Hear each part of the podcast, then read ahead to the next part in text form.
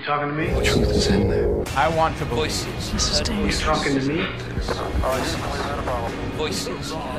President Kennedy died Conspiracy at theory. 1 p.m. Well, I'm the only one here. Here's Johnny. Por muito que não queiramos, há datas que marcam a nossa história recente. O dia 30 de janeiro de 1933 é um deles. Esse foi o dia em que Adolf Hitler chegou à chancelaria da Alemanha. Hitler fazia-se acompanhar do livro que fundamentou não só a sua ascensão ao poder, como a nova teoria política, o nazismo. O livro chama-se Mein Kampf, A Minha Luta, e no capítulo 9 cita um célebre texto antissemita de nome Os Protocolos dos Sábios de Sião, o qual viria a tornar-se na fundamentação teórica que justificaria o Holocausto nazi. Mas do que é que estamos a falar? Os Protocolos dos Sábios de Sião descrevem em forma de ata algumas reuniões realizadas em Basileia e Praga no final do século XIX. Os encontros contaram com a presença de alguns líderes judeus mundiais, referidos como os Anciões de Sião, e serviram para fomentar uma conspiração que visava a dominação do mundo.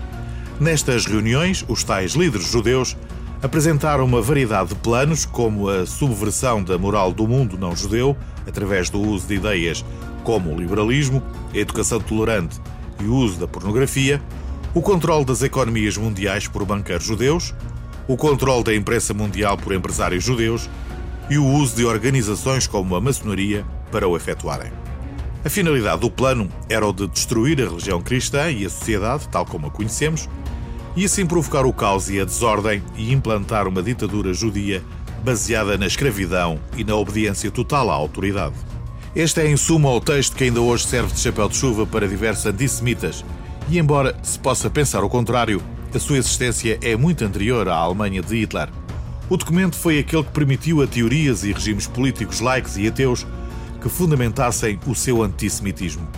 E por incrível que possa parecer, trata-se de um plágio. Aliás, um duplo plágio, uma mistura de duas obras. A primeira era uma obra de ficção política e satírica intitulada Diálogo no Inferno entre Maquiavel e Montesquieu, e foi escrita em 1864 por um publicitário francês, Maurice Joly. Maurice era um republicano que mais tarde viria a servir na Comuna de Paris e pretendeu, com esta obra, efetuar um ataque velado às ambições políticas de Napoleão III.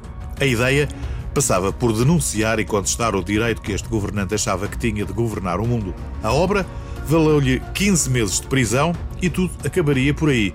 Caso o livro, muito popular na altura em França, como obra clandestina de contestação ao poder, não tivesse sido usado para o que foi. O segundo plágio assenta no romance Biarritz, do romancista antissemita alemão Hermann Gotz. A obra, publicada em 1868, inclui um capítulo com o título O Cemitério Judaico de Praga e o Conselho de Representantes das Doze Tribos de Israel, e tem uma narrativa muito semelhante à do livro de Maurice Joly. As provas de plágio foram denunciadas em dois artigos em 1921. Primeiro pelo The Times of London e, posteriormente, pelo The New York Times.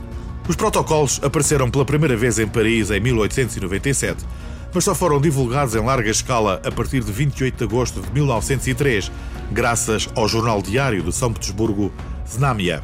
Os argumentos invocados pelos protocolos dos sábios de Sião derivam dos boatos antissemitas que se foram generalizando ao longo dos séculos, os quais alegam o uso da usura do ouro para corromper o poder e subverter a ordem moral e política. Os dois aspectos novos na narrativa foram a ligação do judaísmo à maçonaria e o seu plano de instalação de uma nova ordem mundial. Apesar de todos os desmentidos, a ideia de dominação mundial, enquanto parte de um plano protagonizado pelos judeus, continua a ser usado despoderadamente. Em 2005, o Ministério da Informação da Síria autorizou a publicação de uma versão dos protocolos que culpa os judeus pelos atentados de 11 de setembro de 2001 nos Estados Unidos. Também existe uma edição mexicana dos Protocolos de Sião que sugere que o Holocausto, no qual mais de 6 milhões de judeus morreram, teria sido uma moeda de troca para que os judeus conseguissem, anos depois, criar o Estado de Israel. Usados desde então de forma generalizada e em versões muitas vezes sem ligação às primeiras conhecidas, mas com a mesma estrutura e com muitas das suas ideias e frases originais, este documento claramente falso serviu para fundamentar muitas das teorias da conspiração modernas ligadas ao controle do poder mundial, ligando a este organizações como o Clube de Bilderberg, a Comissão Trilateral e a própria maçonaria.